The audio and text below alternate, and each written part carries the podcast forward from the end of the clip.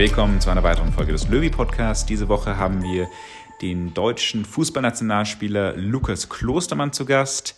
Des Weiteren spielt er auch für RB Leipzig, jetzt schon seit fünf, sechs Jahren, oder Lukas? Ja, schon länger sogar, jetzt schon knapp. Uh, ja, das ist jetzt schon meine siebte Saison.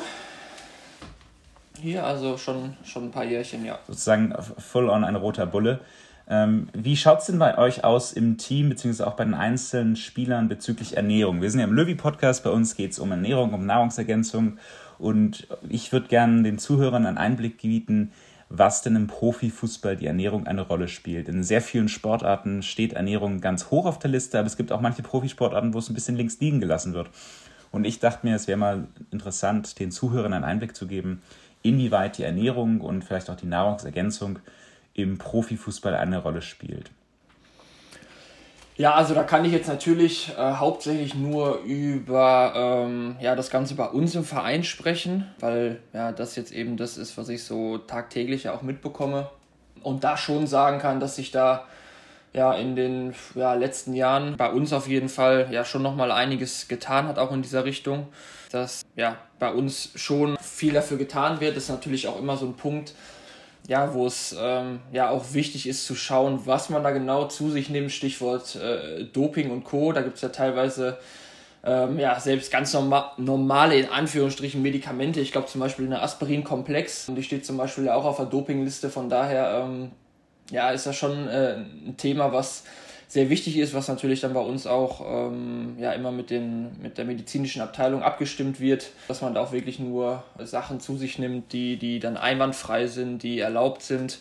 Ja, das ist ein, ein ganz wichtiger Punkt, denke ich. Nahrungsergänzungen zum Fußball sind also ein Profifußball zumindest, ist also was, wo man ein bisschen mehr aufpassen muss, damit man nicht irgendwelche Sachen konsumiert, die auf der Anti-Doping-Liste stehen. Inwieweit ist es denn schon personalisiert? Also ich nehme an, dass du sicherlich schon ähm, personalisierte Nahrungsergänzung nimmst. Deswegen sitzt der teilweise hier. Ähm, aber wie schaut es denn auch bei deinen Kollegen aus?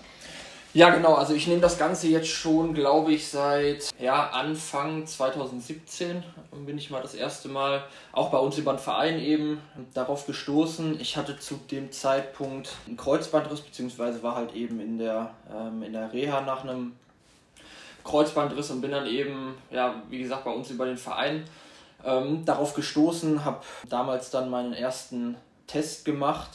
Ähm, so wie, ja, ich glaube, damals waren es noch zwei, drei, vier andere Spieler auch.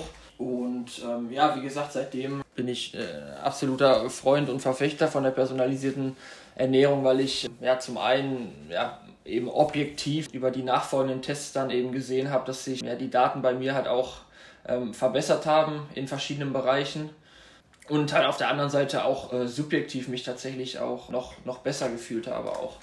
Das heißt, du bist halt einfach nach der Verletzung auch weitergeblieben, weil du gesagt hast, eine Verletzung auskurieren ist super, aber warum nicht immer dauerhaft ähm, eine Verbesserung haben?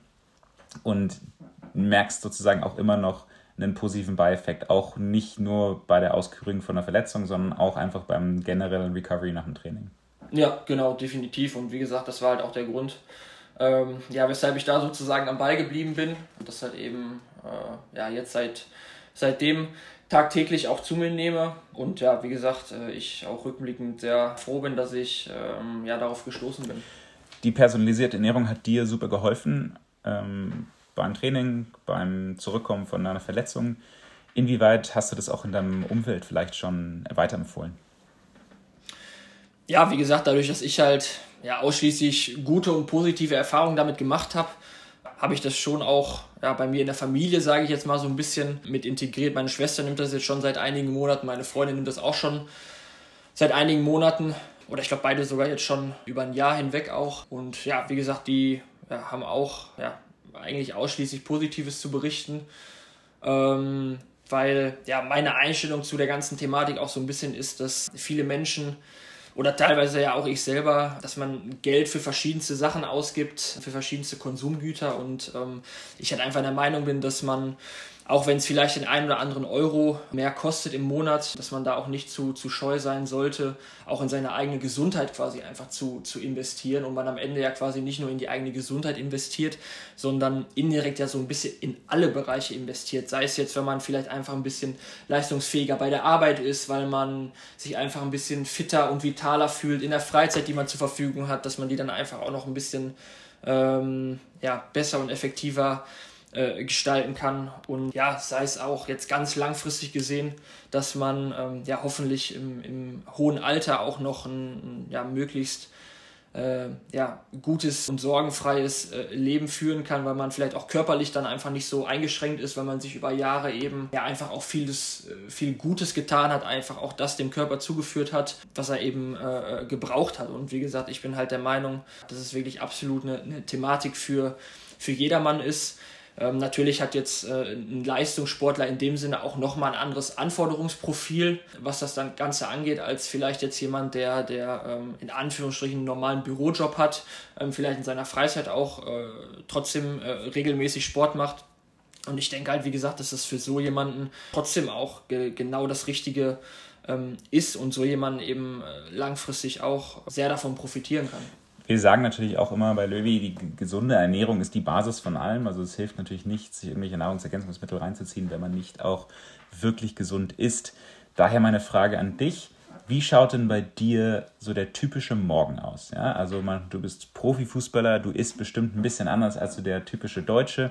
Was ist denn auf deinem Frühstückstisch morgens vor einem Trainingstag zum Beispiel?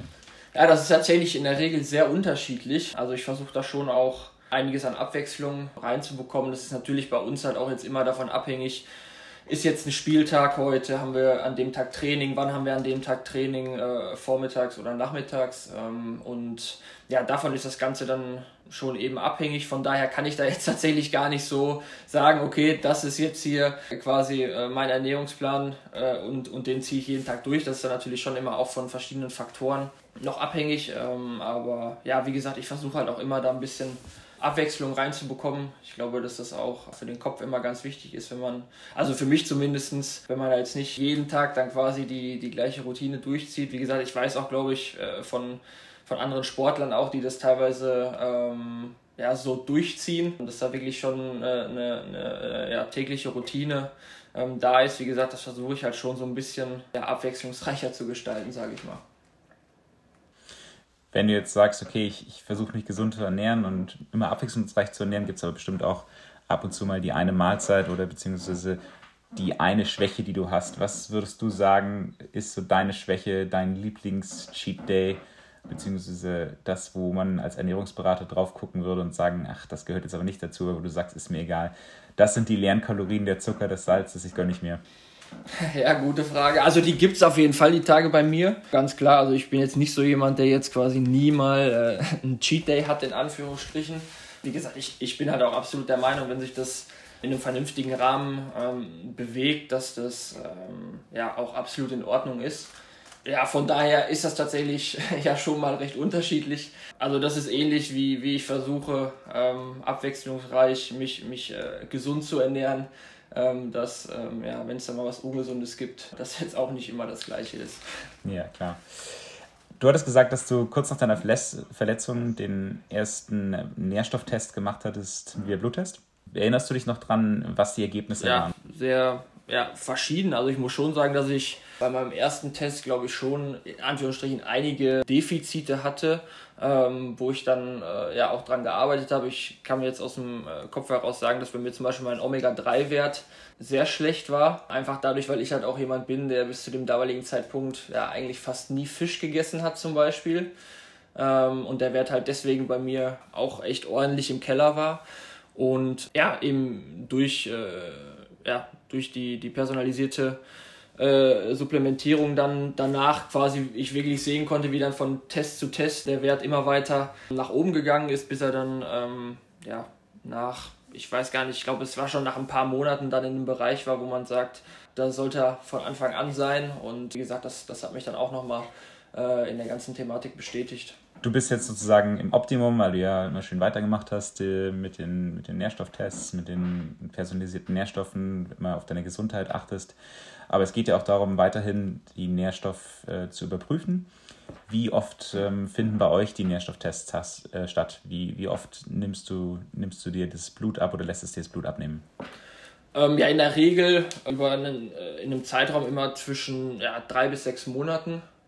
Ja, kann man jetzt glaube ich so ganz grob sagen genau, ist natürlich halt auch immer von verschiedenen äh, Faktoren abhängig, in welchem ja, Saisonverlauf sind wir gerade sozusagen, äh, in welcher Phase befinden wir uns da. Deswegen ja, wird das schon auch ein bisschen dann ähm, davon abhängig gemacht, aber wie gesagt, wir versuchen ja das schon auch recht regelmäßig eben zu, zu kontrollieren, weil wie du ja gerade auch schon gesagt hast, es ja auch schon ein bisschen darum geht, zu schauen, keine Ahnung, hat sich in gewisser Weise vielleicht auch irgendwas verändert, muss man dann nochmal eine Anpassung vornehmen, hat diese Anpassung dann quasi Früchte getragen, weil ja, es ist ja nicht immer so, nur weil man dann was höher dosiert, ähm, dass es dann automatisch auch direkt vom, vom Körper dann so aufgenommen wird, wie man sich das vorstellt. Ne, da ist, ja, äh, ist es ja schon auch sehr wichtig, dass man da eben ähm, ja, regelmäßige Kontrollen macht, um das halt dann auch eben sicherzustellen, dass das Ganze so funktioniert, wie man sich das vorstellt und wenn nicht, dass man dann halt eben äh, ja, nochmal Anpassungen äh, vornimmt. Du sprichst es schon an, Anpassungen ist wichtig und vor allen Dingen auch nicht dieses Überdosieren. Ähm, jetzt kenne ich das zumindest aus den Sportarten, die ich immer früher gemacht habe, dass gerade so in der Jugend sehr viel einfach nur reingeschmissen wird. Ja? Also so als 16-, 17-Jähriger, wenn ich da zurückkomme, was meine Trainingspartner einfach irgendwelche Sachen eingenommen haben. Wie ist es im Fußball? Ist es auch relativ Standard, dass sich man da in der, in der Jugendmannschaften viel reingeschmissen wird, weil man noch nicht keinen Profitrainer hat? Und, und wie stehst du dazu?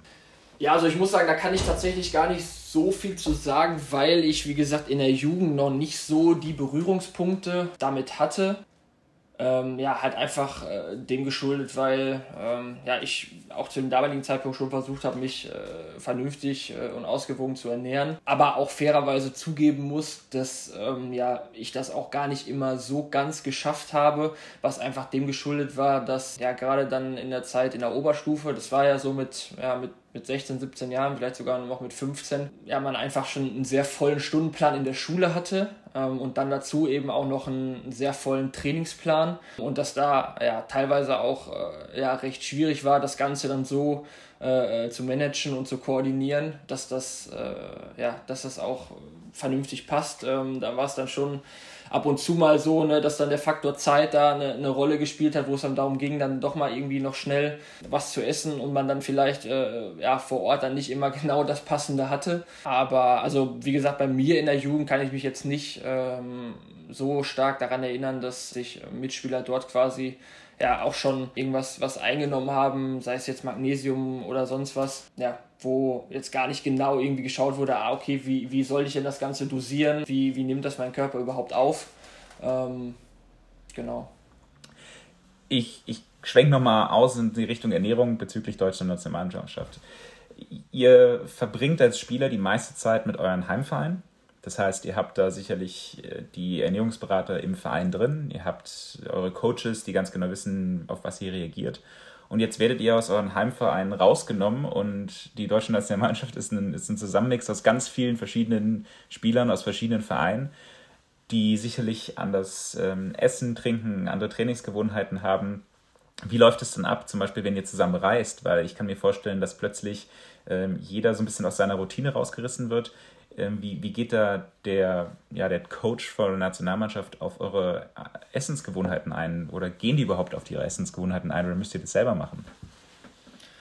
Ja, ich muss sagen, dass das Angebot, was wir ähm, ja auch bei der Nationalmannschaft zur Verfügung haben, schon sehr ausgewogen und auch vielfältig ist und es von daher tatsächlich eigentlich meiner Meinung nach keine große Umstellung ist. Ähm, jetzt bezogen auf das tägliche Vereinsleben, ähm, wenn man so bezeichnen möchte. Von daher, ja, wie gesagt, ist das ähm, eigentlich keine große Umstellung, ähm, was halt eben ja auch daran liegt, dass ja, die, die Anforderungen, sage ich jetzt mal, rein physisch und psychisch ähm, ja, bei der Nationalmannschaft ja auch sehr, sehr ähnlich sind ähm, zu äh, den Anforderungen im Verein. Ich meine, letztendlich ne, spielt man ja, genauso 90 Minuten oder vielleicht auch ein bisschen länger Fußball wie im Verein. Von daher ähm, ja, wie gesagt, ist das eigentlich keine große Umstellung und ähm, ja, wenn man da irgendwelche individuellen ja, Wünsche oder Vorlieben hat, kann man da auch immer meistens dann eben äh, auf den Koch zugehen bei der Nationalmannschaft und ähm, da wird dann auch ja, recht individuell, wie gesagt, auch äh, darauf eingegangen und reagiert. Und ja, wie gesagt, von daher habe ich das jetzt nie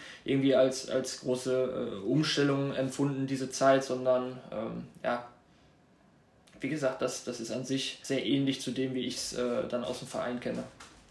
Okay, vielen lieben Dank, Lukas, für deine Zeit heute, für diesen kurzen Einblick, wie es bei dir in der Ernährung abläuft, wie du zur personalisierten Ernährung gekommen bist.